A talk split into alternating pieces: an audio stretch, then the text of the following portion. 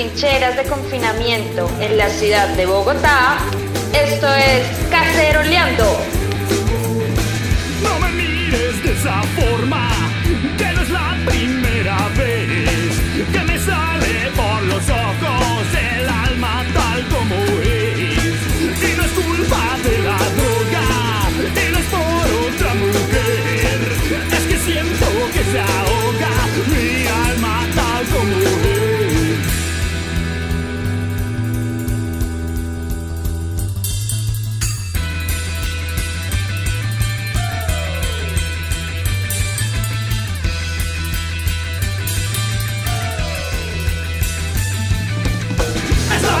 de la destrucción, es la pulsión de revolución, es la belleza de la destrucción.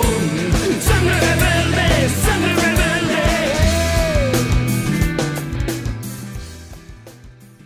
Bueno, bueno, audiencia de Caceroleando, Cacerolovers.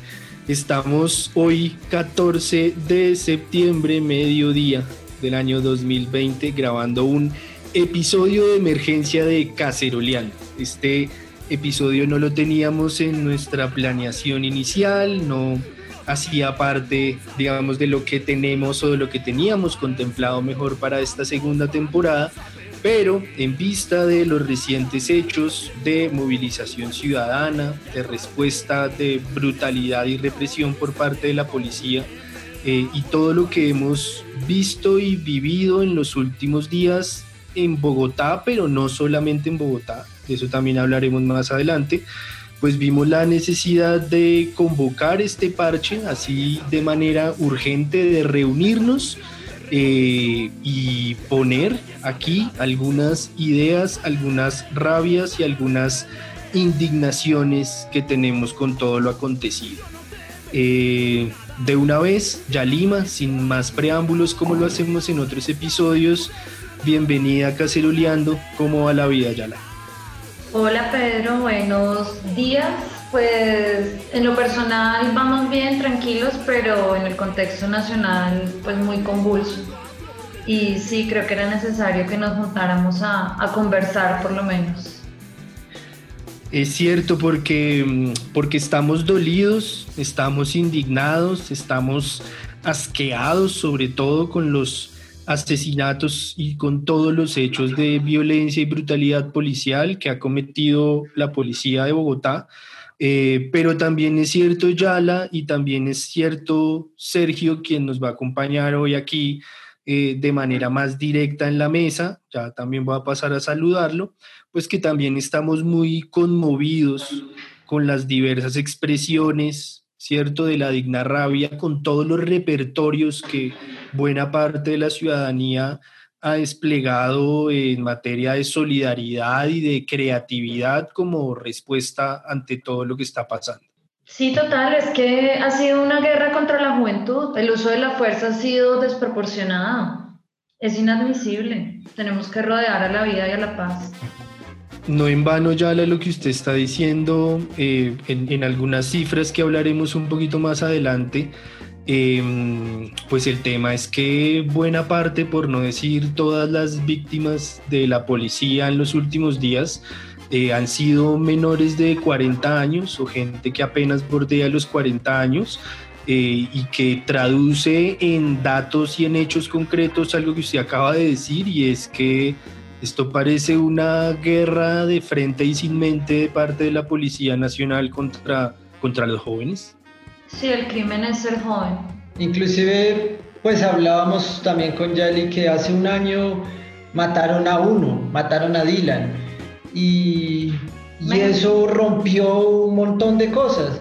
Ahora ya no tienen control y matan 10. Entonces en un mes no matan 10, sino matan 20 no sé, la Policía Nacional necesita un cambio. Sí, por supuesto, por supuesto. Y ese creo, Sergio, es también uno de los temas eh, pues que ha estado punteando en la discusión pública en los últimos días, ese que usted menciona y es el cambio de la policía, la reforma de la policía, eh, pero reformas, reformas, reformas de verdad, reformas eh, fuertes, ¿no? Porque parte del discurso del ministro de Defensa ha sido que, que todo bien porque pues en la policía ya se están adelantando cambios y reformas, que no hay que pensar, digamos, en que este es el momento de hacer algo estructural porque eso ya se viene adelantando. Socios, y la policía está matando gente que sus berracas reformas, por no decir putas reformas, eh, pues no están sirviendo de nada, de nada, o sea no, es que hay una total impunidad. O sea, el fuero penal militar debe eliminarse. O sea, tiene que haber un control ciudadano. No puede ser que, sean unos vándalos uniformados. Inclusive yo había visto como una pequeña lista de las tales reformas que está haciendo la policía y la mayoría de reformas son en, presupuestos hacia, dirigidos a tecnología, capacitación. Claro. Eh, o sea, nada que tenga que ver con derechos humanos o nada que tenga que ver con eh, pues, ética. Pues. Entonces son, son simplemente cosas para volverlos aún más agresivos, aún más poderosos en, cuestiones de decisiones y de, y de pues ataque a las personas.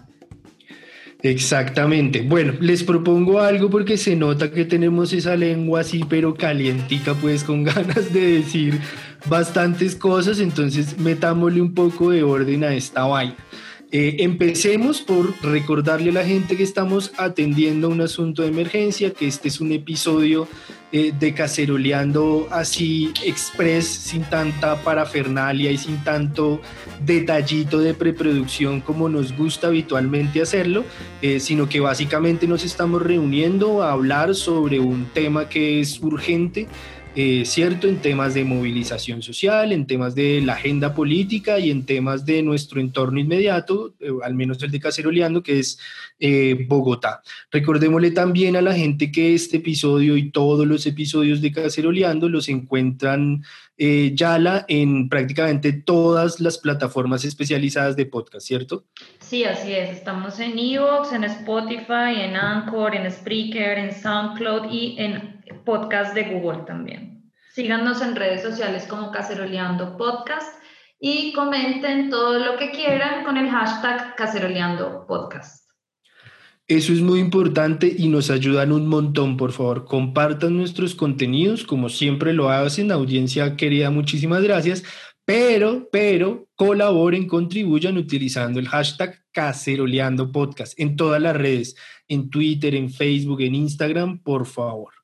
Eh, entremos en materia entonces y si les parece, hacemos un primer bloquecito en el que Sergio decía algo muy importante y es que ha sido, una, ha sido mucho tiempo, pero ha sido sobre todo un año muy convulso entre eh, la acción colectiva y la movilización social y la policía en Bogotá.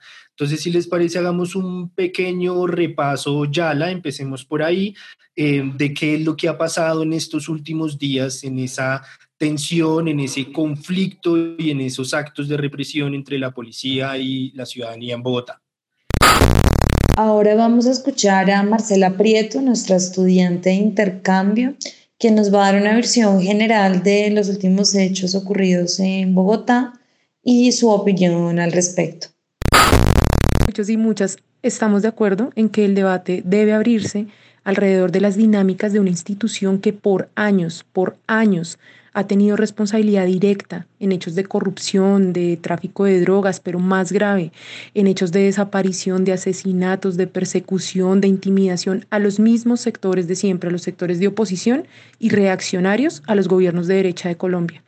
Eh, por la misma razón, creo que aquí no se trata de decir por dos o tres policías malos, no vamos a decir que toda la institución lo sea, Ayer hubo un trino, en este momento no recuerdo de quién es, pero eh, muy acertado, dice más bien, es decir, por dos o tres policías, bueno, no vamos a decir que la institución lo sea. Es decir, no podemos minimizar el debate hacia esas cosas, no podemos minimizar el debate hacia los CAIs quemados, hacia los buses quemados, porque aquí estamos hablando de vidas que se han perdido. Eh, desde el miércoles nuevamente somos testigos del cansancio de la gente ante los abusos policiales y cómo responde la policía, pues con más abuso, con más asesinatos, Así sucedió en muchos sectores de la ciudad, aun cuando días después muchos colectivos y organizaciones sociales se tomaron los CAI de manera simbólica para construir bibliotecas populares, la policía seguía respondiendo de la misma forma, con violencia y con represión. Bogotá está cansada, Colombia está cansada y creo que eso lo vamos a empezar a ver en adelante, eh, tal como eh, sucedió finalizando eh, el 2019. Ojalá empecemos a ser testigos, pero sobre todo partícipes de nuevas movilizaciones, porque en este país la violencia no se ejerce solamente al disparar un arma y acabar con una vida. La violencia económica, la violencia social, la violencia cultural también mata, también estigmatiza, también acaba con los intentos de construir colectivamente otro país y contra eso nos tenemos que manifestar todos los días. Un abrazo para todos y todas.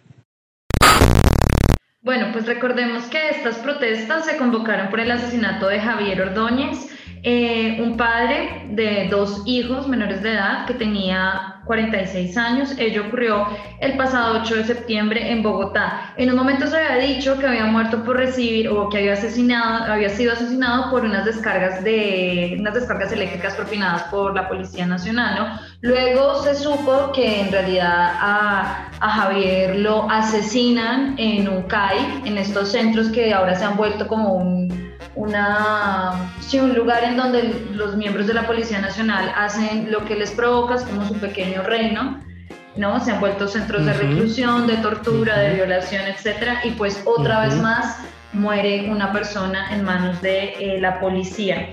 Recordemos que mm, la ONG Temblores eh, ha llevado un conteo desde 2017 y ellos reportan más de 639 casos de asesinato por parte de la policía a nivel nacional más en lo que iba corrido hasta el 9 de septiembre y eh, se habían asesinado en 2020 a 10 ciudadanos. Recordemos pues que ahora ya sabemos que son alrededor, pueden ser más de 13 personas muertas, eh, asesinadas y pues es inaceptable es inaceptable. También de esto ha habido más de 248 heridos, 68 de ellos por balas, presuntos desaparecidos. Y ayer, casualmente, que hubo algunas personas, hubo una movilización pequeña en la Plaza de Bolívar, fue cruentamente reprimida y en la, bueno, en la comisaría pues, de la alcaldía de la Candelaria retuvieron alrededor de 85 personas jóvenes entre ellos y de hecho en redes sociales están compartiendo fotos muy similares o hacían el, parangón entre fotos represivas del golpe militar eh, de Chile, que casualmente tuvo su aniversario número 47 ahora el viernes pasado, y lo que pasó ayer o lo que viene pasando en los últimos días. O sea, a mí en lo personal no, no dejo de sentir como ese dejo de dictadura, eh, represión eh, y ese miedo que quieren infundir Usted y yo, ya Lima, venimos de. Eh, Sergio no, no, no, sufre de ese mal, pero usted y yo venimos de estudiar ciencia política. Y estudiando ciencia política o, o por las materias que uno cursa o por interés propio, muchas veces uno se familiariza con literatura sobre las dictaduras, sobre las dictaduras del Cono Sur, sobre las dictaduras caribeñas, sobre las dictaduras eh, preguerra y posguerra en Europa, sobre muchas dictaduras dictaduras lee uno, ¿cierto? Eh, y ve documentales y escucha relatos y se entera de cosas. Eh, y, no hay una sola cosa de esas que uno aprende sobre qué es y cómo funciona una dictadura que de alguna manera no sean extrapolables a la situación del monopolio de la, vivencia, de la violencia perdón, que estamos viviendo en Colombia y en estos días más en Bogotá. Eh, es, impresionante, es, ese, es esa fuerza policiva, ¿cierto? Llevada al extremo, es donde la policía evidentemente ya no es un ente que cuida o controla, sino que reproduce violencia todo el tiempo. Eh, y que sencillamente está ahí para el control de territorios, obedeciendo a unos intereses específicos. Sí, vigila, castiga y reprime. Siempre pues al más pobre y más indefenso, ¿no? Porque además lo hablábamos antes backstage, digamos, en la medida que eres más pobre, pues, eh, pues tienes menos dinero con que negociar con estos vándalos, que insisto, ellos son los vándalos. Eh, y pues nada, eres mucho más vulnerable, ¿no? Usted, usted mencionaba algo, Yalima, que, pues, que me parece muy importante que, que hay que tener en cuenta eh, y es la figura de los CAIs, ¿no? O sea, es algo que, que que yo no tengo mucho mundo, ¿no? Pues yo, no es que conozca pues todo el planeta, pero la figura del CAI es difícil encontrarla en otros países del mundo. Em, y estaba leyendo en estos días que eh, los CAI surgen como una respuesta en materia de seguridad por allá en los ochentas cuando en uno de esos escalafones internacionales Bogotá sale como la una de las ciudades más violentas del mundo. ¿no? Pues además de la violencia estructural de Colombia, pues había como un auge de la violencia también del narcotráfico, de los cárteles en Bogotá y tal. Em, y se supone que los CAIs surgen como una respuesta para dar seguridad territorial ¿no? a, a los habitantes de Bogotá. Eh, pero lo cierto es que esos CAIs derivaron en algo absolutamente diferente, absolutamente contrario a cualquier forma de brindar seguridad a, la gente de los barrios o a la gente que vive o trabaja eh, ahí cerca a los CAIs. Les voy a recomendar a usted ya, a Sergio y a toda la audiencia de Caceroleando que se pillen un hilo que hizo eh, arroba John Ballesteros en Twitter. Eh, su cuenta se llama Semperfy, pero eh, su arroba es John Ballesteros. Y es un hilo en el que esta persona, en el que este man pone Kai por Kai de los que fueron vandalizados por la gente. Recuperados, diría yo. Recuperados. Liberados. todos esos espacios pues tienen unos antecedentes muy fuertes en materia de abuso de derechos humanos, de violaciones, eh, y creo que evidentemente muestra de dónde empieza a surgir la, la, indignación de la gente con respecto a estos lugares, ¿no? Y es que se han vuelto centros de tortura, o sea, y es que es muy doloroso em, pues uno tener que identificar eso, lo que debería ser un lugar de justicia, de protección, a donde uno pueda acudir eh, que sea un centro de tortura y de vulneración de derechos. Por eso es que es tan simbólico las bibliotecas populares, ah, dentro de las cuales hicieron algunos murales que luego además la policía borró, ¿no? Y que luego pues eh, otros colectivos retomaron. O sea, sí, es, son como territorios en disputa, ¿no? Como unas pequeñas republiquetas que tienen ahí y, pues el poder popular quiere resignificar el espacio público. Yo vuelvo a la idea que he venido reiterando, creo que ya hace varios episodios, es que el espacio, el uso del espacio público es importante y es vital para que la ciudadanía se encuentre y para que pueda ejercer su derecho eso, a reunirse, a dialogar, a construir paz, a, por ejemplo, hacer ferias itinerantes y poder comercializar productos sin tener que pagar un, IVA directamente ahí o sin tener que facturar, como ese tipo de acciones que, que hacen que uno pueda tener control sobre el territorio que habita, ¿no? Yala, yo, usted no se imagina cómo he pensado yo en esa idea suya del espacio público en los últimos días, em, porque creo que em, justamente parte de la tensión constante que existe entre la policía y buena parte de las personas está ocasionada justamente porque la policía se cree la dueña del espacio público. ¿Sí? No, que, no, que no controla o que está, eh, digamos, o que debe estar pendiente de brindar unas dinámicas de seguridad y protección a la ciudadanía dentro del espacio público, sino que se creen los dueños absolutos de eso, los dueños absolutos de cómo se debe ocupar el espacio público, si se puede transitar o no, si se puede pasar a determinada hora o no, si resulta sospechoso que uno ocupe el espacio público o no, es, es, es muy fuerte y uno de mujer mucho menos que tiene derecho a recorrer sola el espacio público, ¿no? Pues ahora mismo ya ni puedes pasar frente a un CAI o si estás borrachita o alguna cosa, pues te puede abusar directamente un policía. Y como eso es una república de nadie, pues tú puedes entrar y no salir vivo de ahí directamente. Y no es una especulación, es que hay casos reportados de personas que les está ocurriendo eso. El más reciente es Javier Ordóñez pero podemos investigar solamente en medios y vamos a encontrar más, más casos. Exacto. Es que, es que lo de Javier Ordóñez es, lo, lo decíamos también tras bambalinas, tras micrófonos, antes de empezar a grabar, que el caso de Javier Ordóñez, que como usted lo decía, ocurrió en la madrugada del miércoles 9 de septiembre, em, pues es la gota que agrieta la roca, ¿no? Es, es, es, ese, es ese hecho que detona una cantidad de indignaciones acumuladas eh, y que sirve para visibilizar algo que es tremendamente violento, porque es que ojo, lo que, lo que vimos a partir de ese video, que bueno, también ese es un tema al que nos, nos tendremos que referir en algún momento y es eh, pues como afortunadamente tantas veces que se critica el tema de la viralidad y las redes, pues también es cierto que gracias a estos fenómenos eh, se pueden conocer este tipo de casos, ¿no? Y, y, que no se queden por ahí enredados como durante muchos años ha ocurrido y como pasa con otros que no son, digamos, eh, registrados. Y es, es un grupo de gente, de gente con uniforme, de funcionarios públicos que tortura en la vía pública, en el espacio público del que veníamos hablando, a una persona que está indefensa.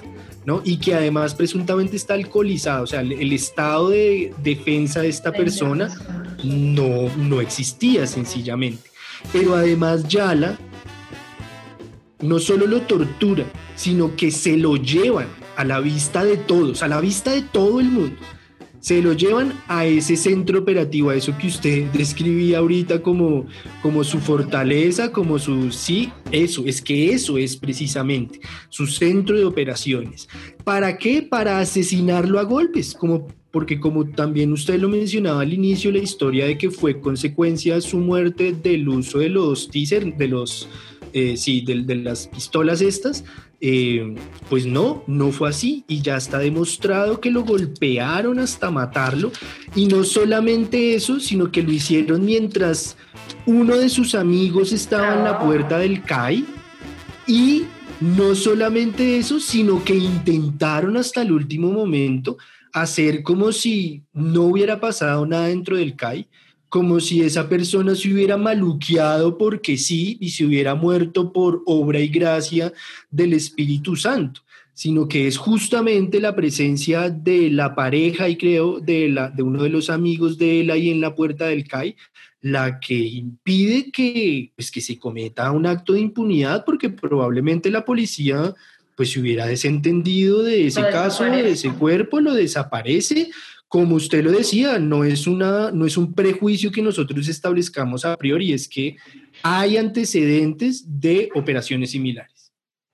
No, si yo antes no, no recuerdo, no tengo el nombre del, muchacho venezolano que fue asesinado, eh, pero, pero yo sé que hace unos meses en Noticias Uno denunciaron eso, el asesinato del muchacho venezolano que fue capturado por alrededor de diciembre eh, y luego a la pareja del chico que además tenían hijos eh, la amenaza de muerte a la policía y la chica se va del país. O sea, uno dice, ¿cómo puede pasar eso y, no es escandaloso, no? Y bueno, y recordemos el antecedente pues de, de, Estados Unidos, que no hace, hace menos de seis meses todo este problemón que sale por todo el abuso policial, por esa policía racista, eh, pues sí, como que va contra el más pobre, el más indefenso. Y acá entonces uno dice, no se hace ningún tipo de reflexión, ¿no? Pues porque yo creo que eso debería ser un espejo globalmente para que la gente diga, uy, no, inadmisible, ¿cómo una policía hace eso? Y acá pasan seis meses y, y bueno. De, por sí, de por sí es un tipo de reflexión que tiene que hacerse en muchas sociedades. Yo veía hace un par de días un caso muy similar a este, eh, que no terminó en fatalidad en Uruguay y otro en España. O sea, el mismo tipo, el mismo tipo de acto que es la rodilla en el cuello hasta ahogarlo, eh, igual que en Estados Unidos pasó en muchos sitios. Eh, y es eso, o sea, ya se vio lo que pasó en Estados Unidos cuando pasó esto y las revueltas tan fuertes que fueron allá. Eh, y aún así no se hace ningún tipo de reflexión. Exacto, análisis o cambio en las instituciones, porque saben que eso pasa. Sí, es cierto, y es que lo, lo, pareciera que no, o pareciera no, es que realmente nunca ha existido, esta sí es mi opinión, una voluntad política de parte de ningún gobierno ni de parte de ningún sector político, creo yo, eh, ninguna voluntad política real, o sea, materializada en un programa, en una propuesta, en un proyecto en el que eh, se haga una reforma eh, fuerte de la policía y de la fuerza pública en nuestro país. Yo me acuerdo, eh, Sergio Yala, que hace unos, unos, ¿qué? unos cinco años, por ahí, de pronto seis años, en el que yo, en una época en la que yo trabajaba en una universidad, eh, llamaron a esa universidad de la policía y pidieron que fuera eh, algún profesor investigador a dar una charla sobre derechos humanos. Eh, la persona que tomaba la decisión de qué profesor tenía que ir a, eh, a esa charla, pues no sé en qué basó sus criterios, pero el elegido fui yo. Y estuve por allá en un evento de, de la policía tuve la suerte. No solamente era Policía Nacional, sino era Ameripol, eran muchos invitados de Argentina, de Perú, Policía Argentina, parece. Eh, que también, ¿no? Como lo decíamos, tienen ahí sus antecedentes bien siniestros. Em, y la verdad, pues fue que yo asumí la vaina como con, como con miedo, claro, pero bueno, a lo hecho pecho, mucho profesionalismo, traté ahí de dar un rollo evidentemente sobre lo que hacíamos en la universidad en materia de derechos humanos. Eh, y vea que yo le he dado clases y conferencias a muchos públicos difíciles, a pelados muy jóvenes, que definitivamente creo que es uno de los públicos más difíciles que hay de llamar su atención, de tenerlos ahí como en la juega, de que consideren importante lo que uno dice. Eh, y la policía, es que, o sea, fue todo un evento en el que se hablaron muchas cosas y la gente ahí prestando atención, todos los oficiales, toda la gente de las oficinas, tal, y llegó el momento de los derechos humanos y no, recreo. Eso era Pedro ahí hablándole al, micrófono, eso chilla, eso que hay interferencia así por allá eh, y eco y nadie le ponía cuidado a la vaina y cada vez que se comentaba sobre la necesidad de instruir a la, a la policía en derechos humanos, había risitas socarronas, eh, sí, había comentarios ahí, eh, sí, es que nos quieren eh, volver izquierdosos, ¿no? Sí, es que, que desde entonces uno dice, bueno, es que yo no sé si la cosa sea capacitarlos en derechos humanos, sino creo que la cosa es súper estructural, porque si esa gente que hace parte de la institución no considera importante hablar sobre los derechos humanos, usted les puede dar 20 mil horas de charlas, hacerles exámenes, eh, llevarlos a que visiten cosas, a que escuchen y no va a pasar absolutamente nada. Ya sé por qué lo invitó su jefe a que fuera a dar la charla. De primiparada, ¿no? tenía cariño. ¿Qué dicen, no? Yo creo, puede ser por ahí, puede ser por ahí, yo creo. Yo creo que va por ahí. No, pues sí, o sea, como oídos sordos, ¿no? Alguien que no entiende. Pero yo creo que eso tiene que ver también con la instrumentalización que han hecho diferentes gobiernos de la misma policía, ¿no? Y, y ese mismo ejército. O sea, eso, eso tiene una génesis y sabemos pues que acá también es el mismo conflicto, ¿no? Los chulavitas que llamaban en su momento. Y algo que usted también ha mencionado varias veces y es el tema de la doctrina del enemigo interno que, digamos, no solamente era una, una serie de, qué sé yo, de fórmulas para operaciones militares y policivas, sino que era todo, o fue y ha sido y sigue siendo toda una construcción de imaginarios, de valores, de códigos y de prácticas en el que se le dice a las instituciones que administran el monopolio de la violencia que tienen carta blanca para atacar, para hostigar, para perfilar, para chuzar a cualquier persona que sea incómoda al régimen de gobierno. Eh, por eso en, todo ese hostigamiento y en toda esa tensión, eh, también con, con, con la fuerza pública, no está solamente la izquierda radical o los sectores más radicales de la sociedad, sino que cualquier opinador, cualquier influenciador, cualquier periodista, cualquier político, cualquier ciudadano, cualquier líder de barrio que se salga un poquito, que cuestione la institucionalidad, pues es inmediatamente fichado y pasa todo, pues todo este tipo de vainas. Sí, pues es que finalmente están en el poder para hacer negocios y para enriquecerse. Ese es el tema pues también de la ética del servidor público. Pues que usted está sirviéndole a la gente, no está en esa posición para tener contratos o para oprimir o... Eso es muy perverso, ¿no? Sobre todo cuando al más pobre se le da a elegir o eres el que reprime o te dejas reprimir y pones la otra mejilla, ¿no? Pues porque te tienes que dejar violentar todo lo que los dueños del país necesiten. Sí, es cierto. Y eso tiene mucho que ver también, ya todo lo que venimos hablando con mm, la manera en la que se han configurado los discursos en la opinión pública o el espacio público, bueno, póngale usted el término que le quiera poner.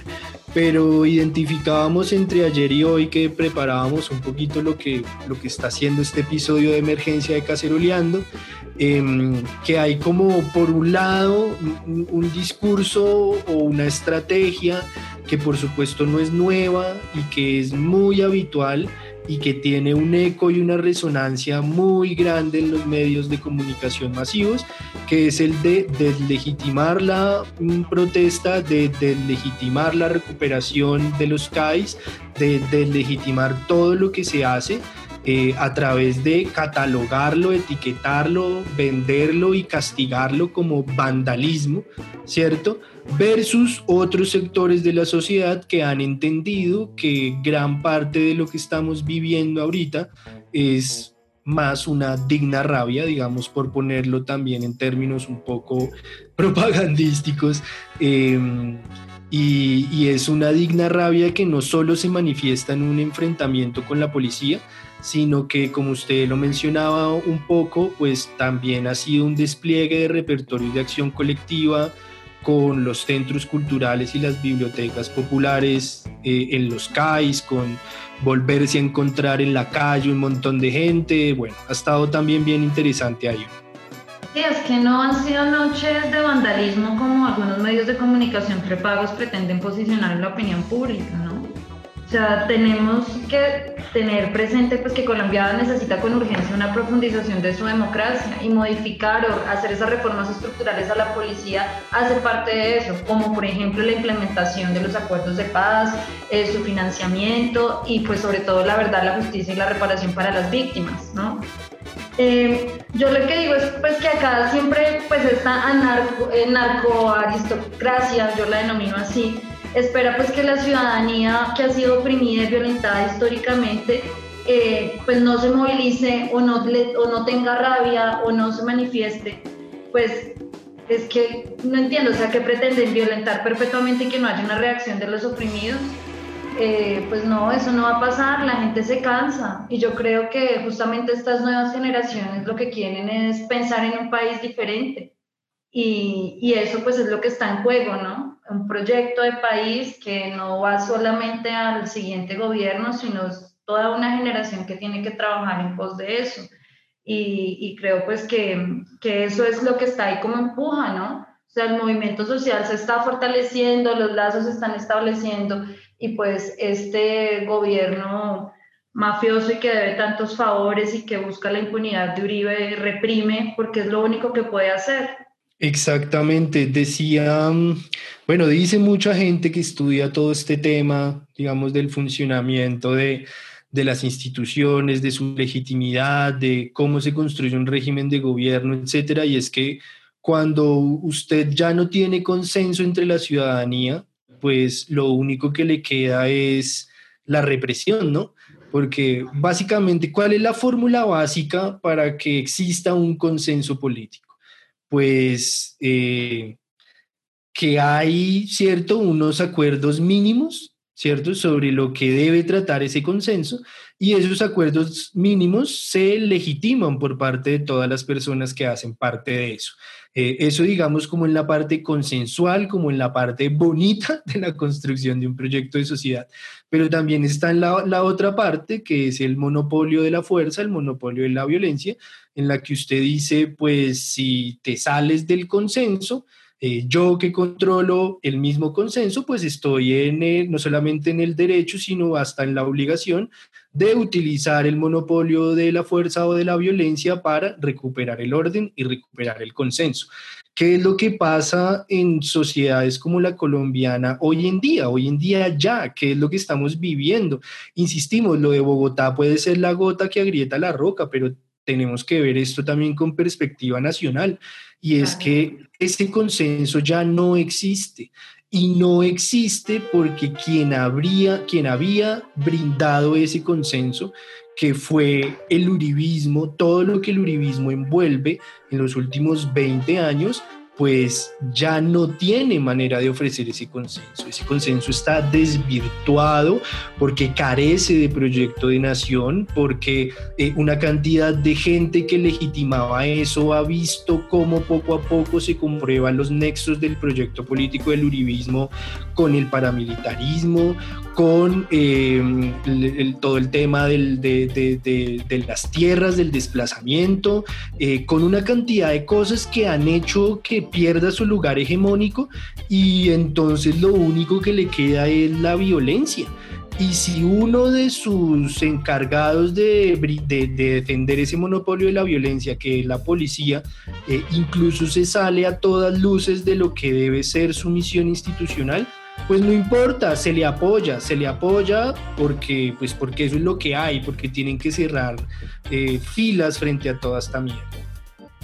Pedro, respecto de eso, yo encontré unas cifras que, que, dan cuenta pues de las agresiones al derecho a la, a la protesta social por parte de la policía, ¿no? Buenísimo. Eh, por ejemplo, encontramos que desde el día de posesión de Duque, en 2018, agosto de 2018, hasta julio de este año, se registraron por lo menos 2.354 detenciones arbitrarias, 779 personas heridas, sin incluir las últimas lesiones, 27 eh, lesiones oculares, 55 muertos. Esto antes, digamos, de, este segunda, de esta segunda explosión de la, de la movilización social que ya se empieza pues a cocinar y que vemos que ha sido presente durante del jueves hasta anoche mismo, ¿no? Y ayer hubo represión también, ¿no?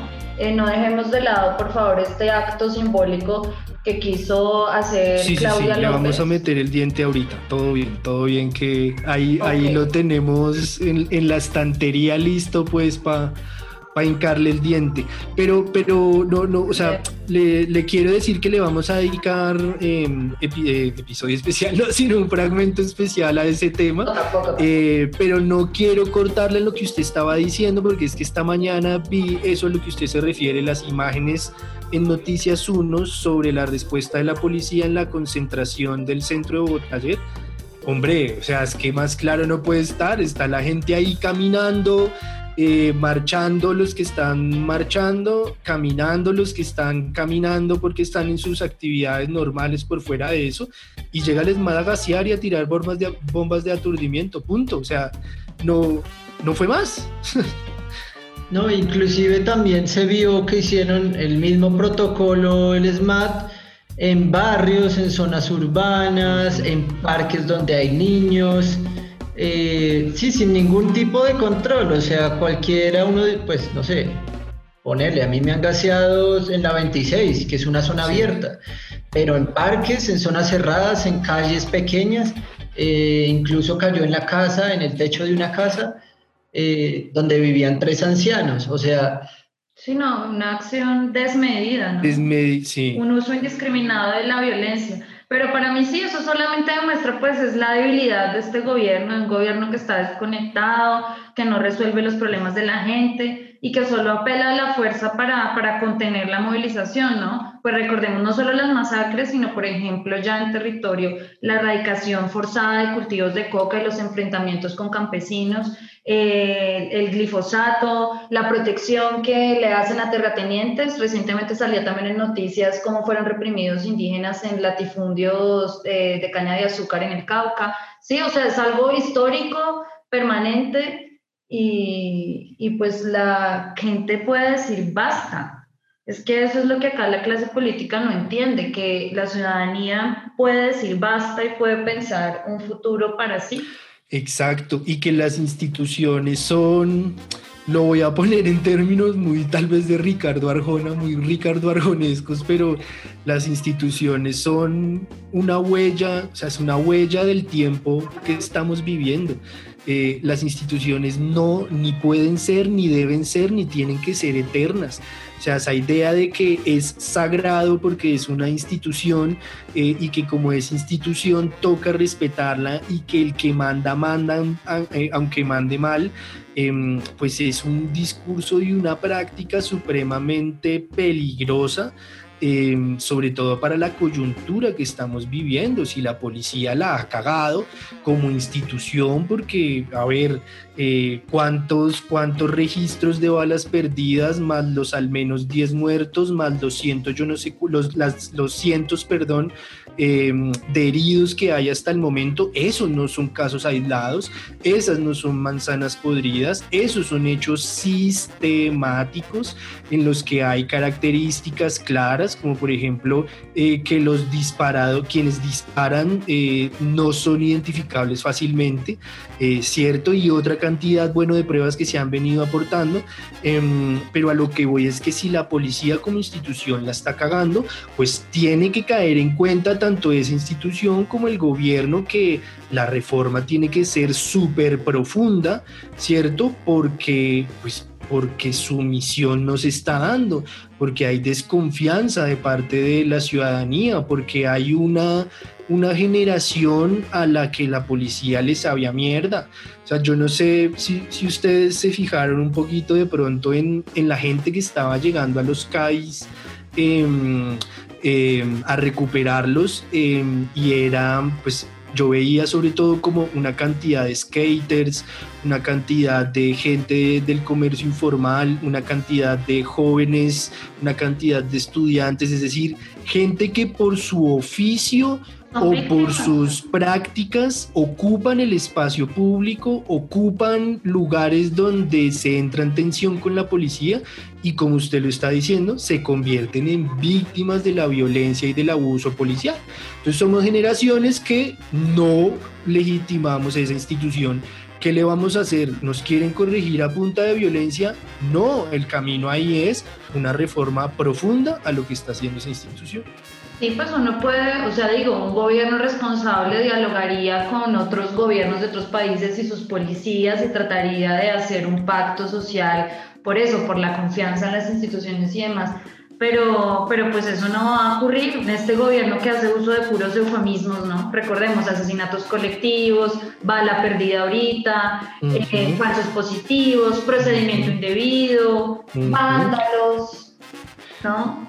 Y muchos medios, y, sí, exactamente. Dirían ah, mal procedimiento. Ah, y algo que no se mencionó y que yo quiero acá, pues sí dejarlo muy claro. Las redes sociales sirvieron para, claro, evidenciar mucho de esta violencia y también en los videos que uno veía que circulaban se notaba que muchos policías se voltearon sus chaquetas para que no fueran identificables. Importante eso, sí, señor. O se quitaban los, los parches, ¿no? Los parches dicen su, no, su apellido, código pues lo representa. Al quitarse esto, pues, y teniendo un casco, pues puede ser cualquiera, si me entienden, no importa, simplemente el color es lo que lo identifica, pero en un video uno nunca va a poder saber quién fue el que disparó. Claro. No, y bueno, y volviendo a la represión de ayer, lo que uno se pregunta es quién dio la orden. Si no fue Claudia, entonces quién es, ¿no? Si no son los generales, entonces quién es. ¿O es el Ministerio del Interior? ¿Es presidencia? ¿Quién es? ¿Sí? Pues inclusive la policía, un, un comandante de la policía salió creo que esta mañana a decir que ellos no necesitan que les den una orden, que ellos hacen lo que se les da la gana. Prácticamente es eso. Eh, a mí, a, no, perdón, Sergio, hágale, parce. No, pues lo que uno se queda pensando en ese sentido es, entonces, e, estos personajes tienen la capacidad, el, el, nivel, digamos, para mandarse por encima de cualquier institución o de cualquier alcalde, gobernador eh, o presidente. No, lo que pienso es eso, como que entonces ellos, ellos son el poder sobre el poder, la policía eh, Yo no lo creo. No lo creo, obviamente. Lo que digo es, eh, si no le responden al gobernador, no le responden a la alcaldía y no le responden a la presidencia, entonces estos, pues no sé, es un grupo paramilitar prácticamente. Exactamente, y es que eso que usted dice, lo, por, eso, por eso estaba ahí como tratando de meter la cucharada, perdón por haberlo cortado, pero es que lo que usted dice me parece re importante porque sea cual sea la, la, la, el camino, la deriva es la misma. Me explico. Eh, usted lo dice, una opción es que esta gente tiene tanto, tanto, tanto poder, ¿cierto? Eh, la comandancia de la policía tiene tanto poder eh, pues que sencillamente sabe que no le responde a nadie porque tiene más poder que, cualquiera eh, y por eso hace lo que se le dé la regalada gana. Eh, otra opción puede ser que no, que en realidad no, no existe esa policía como, como ente autónomo que disponga de mucho poder, sino que están sirviendo a los intereses de alguien o de algún grupo con demasiado poder y por eso se sienten también en la capacidad y con la carta blanca de hacer lo que se les dé la gana. O una tercera opción podría ser, pues no hay poder, hay un vacío de poder, nadie controla esa vaina eh, y lo que hay definitivamente, como por ejemplo en el caso de Bogotá, eh, son micro, micro territorios, controles focalizados en los que la policía pues actúa autónomamente eh, y se mezcla con sectores de la ilegalidad y reproduce prácticas súper represivas porque sabe que al final nadie lo va a controlar porque como hay un vacío de poder y lo que digo es que cualquiera de los tres caminos es grave y nos conduce a la misma deriva que es cuál? La policía es una institución armada que supuestamente está para servir y proteger a la ciudadanía. Al contrario, cada vez está más lejos de la ciudadanía y cada vez, para utilizar este término que le gusta tanto a la caverna, nos perfila como su enemigo. Sí, es que es inaceptable. O sea, la gente tiene que, pues, que caer en cuenta que acá no hay nada que es por ser relativizado, ¿sí? El Estado por medio de las fuerzas policiales asesinó a más de 14 personas en cinco días y ellos estaban ejerciendo, a excepción de Javier, su derecho a la protesta y haciendo uso del espacio público. Y eso es inaceptable en una democracia. Es que es así de claro. Y hacer actos simbólicos, pues venga, lo que tiene que haber primero es un esclarecimiento de quiénes son los responsables, no solo materiales, sino intelectuales, lo que volvemos. ¿Qué intereses entonces están moviendo acá? Además que todo fue muy rápido, estamos hablando que todo esto pasó en tres o cuatro días, es matan gente, al día siguiente vuelven a matar gente, protestas, eh, abusos policiales, violaciones, acto de reconciliación. Es Sí, o sea, las y el mismo día. A la, a la hora, sí, a las dos horas. Exacto, entonces es como no, no vengas a hacer un acto de reconciliación tan vacío. Pasemos, pasemos a ese tema que se calentó este parche y yo también quiero meterle el diente a eso. Muy buenos días para todos. Desde lo profundo de mi corazón les doy y les mando muchas fuerzas a cada un familiar de cada víctima, no tan solo de cada víctima mortal, sino también de cada herido. El hecho de que no hayan fallecido no significa que no hay dolor dentro de sus corazones. Les mando un abrazo grande para que puedan seguir adelante.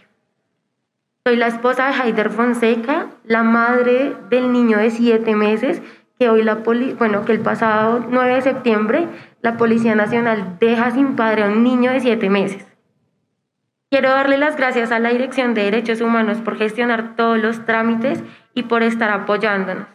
Pero sí quiero exigir al gobierno nacional que haga justicia, que no sigan habiendo víctimas mortales ni heridos por parte de la Policía Nacional y que sobre la Policía Nacional caiga todo el peso sobre la ley, porque lo que ellos hicieron fue un asesinato. A mi esposo no, no fue una bala perdida, fueron cuatro tiros. A él lo acribillaron. Han dejado a un hijo sin derecho a conocer a su padre, sin derecho a crecer con él. Hoy mi dolor no es solo como mujer, mi dolor también es como madre. También quiero que tengan en cuenta que mi hijo queda huérfano por este acto violento por parte de la Policía Nacional. Y lo mínimo que les exijo es que le garanticen a él sus derechos. Aquí hoy no debería solamente estar la alcaldesa, aquí debería estar el presidente, aquí debería estar la Policía Nacional pidiéndonos disculpas y reconociendo este acto que hicieron, porque como ella lo mencionó, hay muchas pruebas en donde se ve que ellos son quienes matan a nuestros jóvenes. ¿Por qué nos asesinan? Si somos el, el ejemplo a seguir de América Latina. ¿Por qué? Son tantas preguntas que hay para la Policía Nacional, no solo de mi parte, sino de cada uno de los que estamos aquí. ¿Quién dio las órdenes para que ellos empezaran a disparar? ¿Para que ellos acribillaran a nuestros jóvenes? Muchísimas gracias. Eh, ya hablamos un poquito sobre la respuesta del gobierno nacional, que eh, salvo que ustedes decidan utilizar otra palabra, yo les propondría que utilicemos la palabra revictimización. Creo que esa ha sido la lógica con la que ha operado el gobierno de Iván Duque, la lógica con la que ha operado el uribismo y los hechos de los últimos días en Bogotá no, son, no han no han marcado una agenda diferente para el gobierno. Su objetivo es revictimizar a las víctimas, eh, salir en defensa de la institucionalidad, salir en defensa de la policía, decir que todo lo que hay por hacer, pues no es tan importante, ya se está haciendo, eh, y de una vez perfilar, nombrar, etiquetar y perseguir a la protesta como eh, vandalismo. ¿Nos sorprende? No. Em, pero esa ha sido la respuesta de Iván Duque. ¿Qué podemos decir entonces de, este justo punto medio eh, que podría ser la, la, o que tendría que ser la administración distrital? como la han visto ustedes? Podemos empezar por ahí, por lo del acto de reconciliación, si quieren. Pues yo empezaría desde mucho antes, ¿no? Ella cuando llegó a la alcaldía, muy bien recuerdo, había empezado con el proceso ese de voy a llamar a las mamás de los marchantes para que hablen con ellos y que va a ser un protocolo con el SMAT y bueno, sí me entiende como muy ola verde ese proceso de Cultura ciudadana. De cultura ciudadana y de vamos a ser más amables y todos nos vamos a amar. Eh, creo que eso le funcionó dos protestas y después volvieron a lo de siempre, ¿sí me entiende? Ahora, lo que acaba de pasar eh, este fin de semana, pues ya es una falta de respeto. Para mí es, es más violencia contra esas familias. No, y además, pues era, pues yo no sé, pues mejor dicho, uno pues de lo que ve en redes sociales o que la gente conversa y como todas las posiciones frente a Claudia, ¿no? Hay quienes dicen, ay, pobrecilla, le tocó la pandemia y esto, como este golpe de estado un poco que le está dando la policía, ¿no? Pues porque sabemos que se supone que cada alcalde pues es el, jefe, pues de, el que comanda pues a la policía, ¿no? Por eso uno a ella la perfila pues como, como la responsable, pero se supone que ella no es la responsable, ¿no? Entonces uno dice, pues entonces, ¿quién gobierna? ¿Cómo se gobierna? ¿no? O sea, porque a fin de cuentas, pues el resultado es muerte, destrucción, ahí sí, anarquía, no, anarquía, pero destrucción sí, eh, y vulneración reiterativa de los derechos de, de las personas, ¿no? O sea, yo digo, y además volvemos, gobierno nacional, ¿qué le importa? Le importan más los CAES.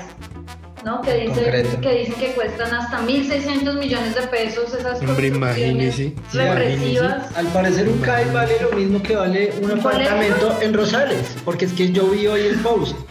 Un chico hacía la comparación sacado de metrocuadrado.com y comprobaba que un apartamento en Rosales valía 1.400 millones. O sea, ese pedazo de 3 por 3 metros en concreto vale más que un apartamento en la zona más cara de Bogotá de pronto, de pronto lo que nos están cobrando es lo que perdió la policía que tenía guardado ahí en los CAIs, ¿no? Porque ah, además, claro, porque además de torturar, violar y todo lo que hemos comentado que insistimos, no es la opinión de tres mamertos, aunque también, sino que es la opinión basada en hechos, en antecedentes. Em, pues también los CAI servían a veces de centro de acopio, ¿no? Para el microtráfico y bueno, tal vez también están cobrando es eh, el presupuesto completo y, de ahí los 1.600 millones. No, dejemos de decir también cómo se extorsiona a, a, todo aquel que tenga algún establecimiento público, ¿no? Llámese un bar o llámese, pues no un establecimiento, pero sí una chaza que ocupa un lugar en, en la calle, ¿no? O una persona que venda, no sé, perros calientes, porque las denuncias en medios están incluso grabados con, pues, con cámara, no sé, videos, cámara escondida, pues, de las víctimas, mostrando, pues, cómo, cómo se chantajea y cómo se extorsiona con uniforme servidores públicos a la ciudadanía. Y eso es lo que es indignante, que no puede... Pero venga, Yala, no, no, nos desviemos de, de, lo que estamos hablando, que es el tema de, del, de, la, respuesta, del discurso, de las acciones del gobierno distrital, del gobierno de Bogotá. Em, y es que usted decía ya hace un ratico algo que yo también tenía en mis, en mis, en mis apuntes. Em, cualquier acto de reconciliación, decía usted, es el resultado de verdad, justicia y reparación. No es al revés. No, ¿sí? O sea, la reconciliación, lo que pasa es que a ver, creo, creo que el gobierno de Claudia López ha sido torpe en varios aspectos, pero todo se recoge en, su creencia absoluta en el mocusianismo, ¿no? En ese mocusianismo, pues, hiperradical, claro, otra religión, otra religión que además tiene su clímax en la celebración de ese acto de reconciliación, ¿no? Porque ella Incluso le hace la invitación, a, no sé si vieron ese video patético en el que está ella escribiéndole la carta de invitación em, al evento de reconciliación a Iván Duque. Eh, antes, antes de continuar con lo que voy a decir, dos cosas me llamaron mucho la atención de ese video. Primero, ¿quién putas escribe una carta utilizando Sharpie? O sea, ¿quién? O sea, ¿en qué momento usted escribe? Un niño de cinco años. eso? ¿En qué momento usted escribe algo con Sharpie que no sea marcar alguna mierda o alguna cosa? Usted no hace una carta con Sharpie, primero. Pero, pero, pero, pero, usted no entiende que la carta iba para Duque. Ya, pero, hombre, pero es, que... No es el problema, no es el problema de quien la escribe, es a quien va dirigida. Es que ahí va, ahí va mi segundo problema con el video, y es que, ¿qué pruebas tiene Claudia López de que Iván Duque sepa leer? Ninguna. No tenemos pruebas de que Duque sepa leer, parce. Entonces, es, ¿por qué le eso, un jingle. un jingle de 50 segundos, porque él después del minuto debe perder cualquier capacidad de concentración. Vuelve a jugar con el balón y ya se le olvida. señor presidente Iván Duque, apreciado señor presidente. Luego de los dolorosos hechos ocurridos en nuestra ciudad esta semana, quiero invitarle a que juntos, con nuestros gabinetes, iniciemos mañana la jornada de perdón y reconciliación en un acto ecuménico en la Plaza de Bolívar a las 10 de la mañana. Contamos con usted, señor presidente. Cordialmente, Claudia López, alcaldesa de Bogotá.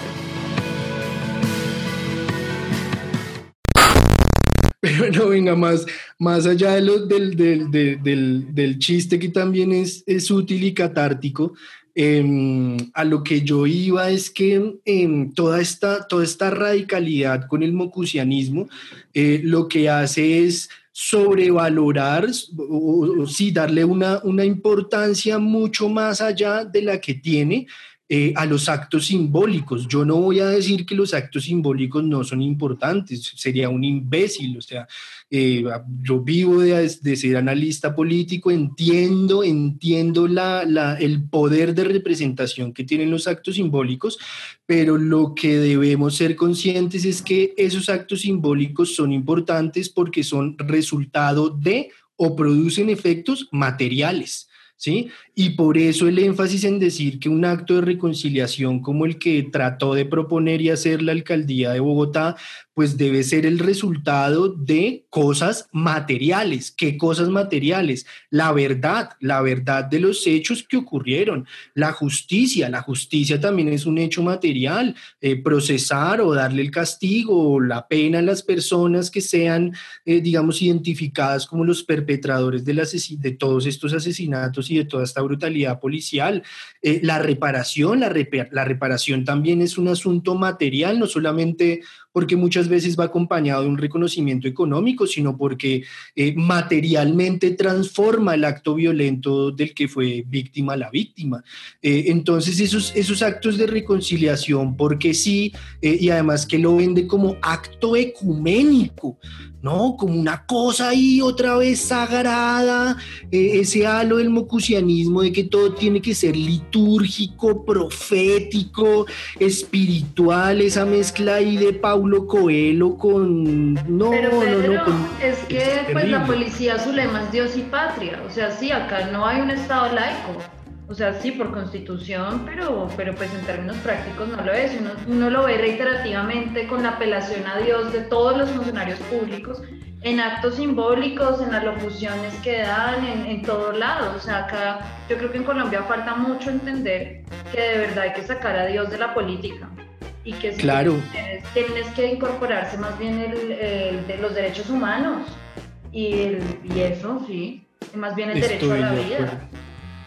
Estoy de acuerdo y, y, creo que justamente replicar toda esa matriz de la que estamos hablando, eh, pues finalmente lo que produjo fue un acto de reconciliación en el que la policía va a regañadientes, eh, en el que no participa el presidente de la República, eh, en el que no hay ninguna muestra ni de verdad, ni de justicia, ni de reparación, ni siquiera de la voluntad de eso. Em, un, dato que no me parece menor, eh, Iván Duque no solamente decide no ir, sino que envía a dos delegados de, parte de él, eh, y una de sus delegadas es Nancy Patricia Gutiérrez. Nancy Patricia Gutiérrez, una señora investigada por prestarse a persecuciones de políticos de la oposición por allá en la época del gobierno en propia persona de Uribe. Esa mujer eso, eso sí que es un acto simbólico, parce. Cuando Duque no solamente que deje la silla vacía, sino que mande una persona como esta, que es del ala más dura militarista y violenta del uribismo, a que haga presencia a eso. Eso es un acto simbólico, ¿sí? Es un acto simbólico con profundas consecuencias materiales y de todo tipo. Pues como también las personas que están dirigiendo el Archivo Nacional, el Centro Nacional de Memoria Histórica, y no que el hijo también de, de Jorge 40, si no estoy mal, no está mm. también teniendo, es contratista del gobierno, ¿no? Trabajando supuestamente directamente con víctimas. Qué fuerte. Y creo que el otro, perdón, ya. víctimas que, que, han atacado directamente esto, ¿no? Este hecho, pues, de este contratista. Dicen, en el tiempo que este contratista esté, pues, en, en, su cargo, nosotros no, no, queremos acercarnos porque nos parece eso, como una instigación, una provocación, ¿no? Revictimizar lo que estamos diciendo, que, que definitivamente parece ser la huella con la que no solamente el gobierno de Duque, sino también aquí en Bogotá se está trabajando la cosa. Y creo que otro tema que es importante en cuanto al gobierno de Bogotá es pues que se ha hecho evidente los límites del discurso del centro político, ¿no?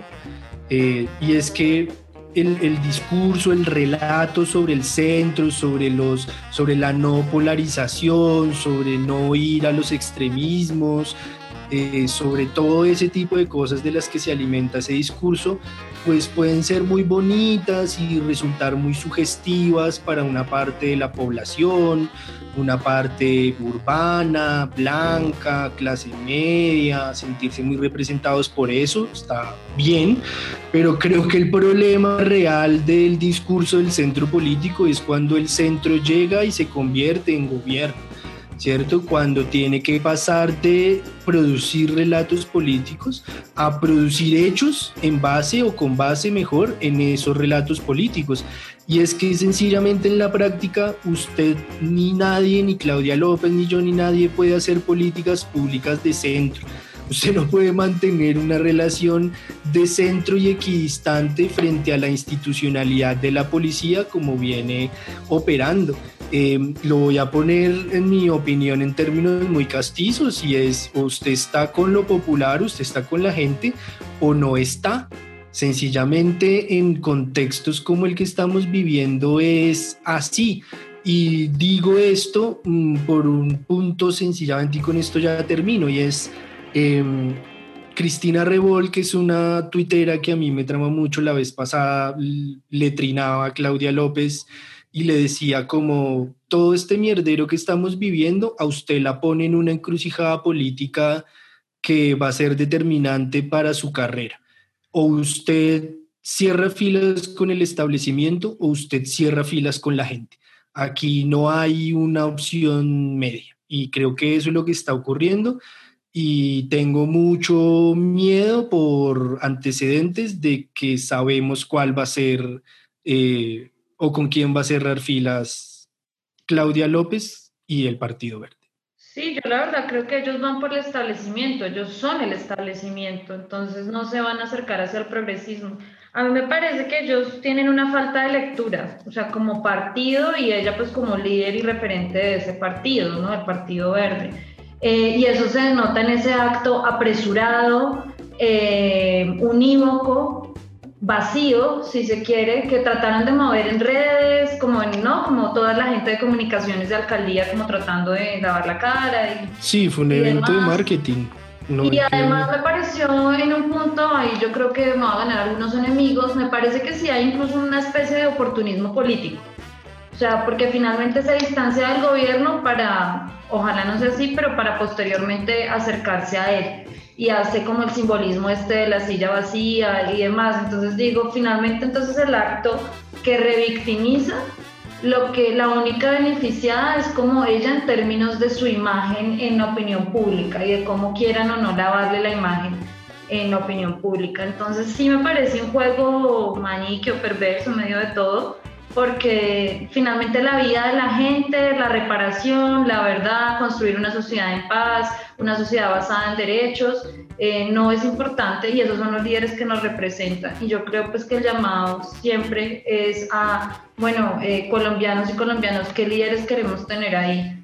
¿No? Y, creo que en ese sentido la, la representación en el Congreso también es clave en los congresos y en los, digamos, consejos y todas las entidades locales. no, no solo lo importante es el Ejecutivo y quienes están ahí.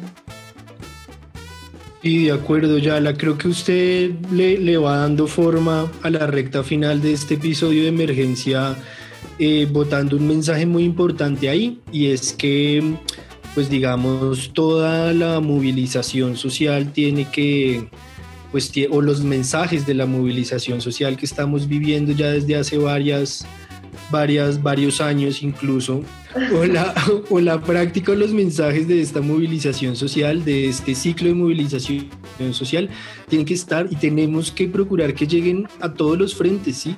Eh, al Congreso, al Ejecutivo, a las calles, a los medios de comunicación, a los medios de comunicación alternativos, a los masivos. Estamos viviendo un momento muy pecueca, muy represivo, muy facho Atrás de, detrás de micrófonos, perdón, hablábamos eh, sobre el uso de la palabra fascista recientemente en Colombia, ¿no? Y cómo eh, se había legitimado eh, su uso recientemente, sobre todo para referirse a Uribe y al uribismo. y creo que eso no es gratis, eso tiene que ver con que cada vez hay un sector social más grande que toma conciencia sobre las condiciones en las que estamos viviendo, sobre el proyecto nacional en el que nos tienen metido eh, y cómo quienes se benefician de eso están dispuestos a defenderlo a sangre y fuego. Em, es muy importante que estemos, que estemos eso, en todos los frentes, en todos los espacios, eh, y creo que lo que hemos vivido, sobre todo en los últimos días, nos los demuestra claro y duro. Sí, yo creo que la movilización es fundamental, como se vienen dos años en los que va a haber mucho movimiento en cuanto a política y en cuanto a manifestaciones sociales. Creo que debemos tejer lazos de solidaridad entre, solidaridad entre todos aquellos que nos movilicemos.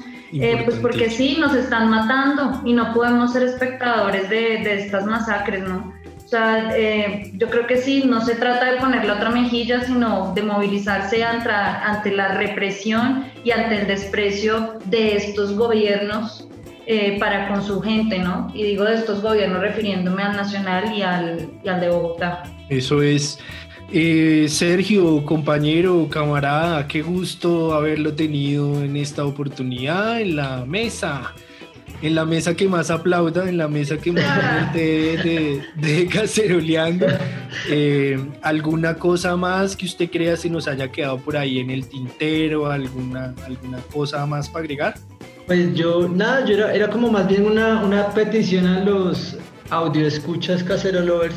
Eso. Em, a organizar, a organizarse, a organizar la rabia. O sea, esto, esto va a seguir pasando. Y estamos en una dictadura, no, es, no hay duda de eso, y, a ellos no les importa. Entonces, toca tomarse las calles, toca presionar, toca ser tan estúpidamente insistentes y pesados que se vean obligados a, dimitir, a soltar lo que, lo que tienen eh, y a repartir el botín, porque, porque la sociedad se cansó y, la sociedad pues en este punto es una cuestión de aguantar, marchar, presionar insistir. y lo que pasó el 21 del año pasado, el 21 de septiembre del año pasado, de noviembre, se tiene que repetir este año. Obviamente va a ser más grande que lo del año pasado. Pues las razones sobran y además ya, ya hay, hay ciertos miedos que ya se rompieron porque no, no, hay, no hay ningún tipo de respeto de parte de ellos. Entonces la gente pues va a tener que salir, va a tener que exigir más y va a tener que ser un poco más crítica de la sociedad en la que quiere vivir. Eso es Yala, otra vez, esta mesa queda muy agradecida con su participación, con toda su sabiduría, con todo ese poder de denuncia, con toda esa polarización pues tan típica suya. Eh, un mensaje final. Sí, em, pues nada, muchachos, la memoria es frágil, así que construyamos una sociedad con memoria, donde haya verdad, justicia y reparación por las tantas víctimas de este país. Creo que como sociedad debemos permitirnos el diálogo y justamente la movilización permita el encuentro y tejer eh, lazos de solidaridad, que es lo que necesitamos en estos momentos de pandemia, de escasez, de desempleo, de injusticia y de muerte. Eh, creo que es importante que tengamos el derecho a pensar diferente, que saquemos la violencia de la política y aún más importante, que saquemos la cocaína de la política. Eso. Eh, estos días evidenciamos la digna rabia y, yo lo celebro porque tenemos que construir un mejor país.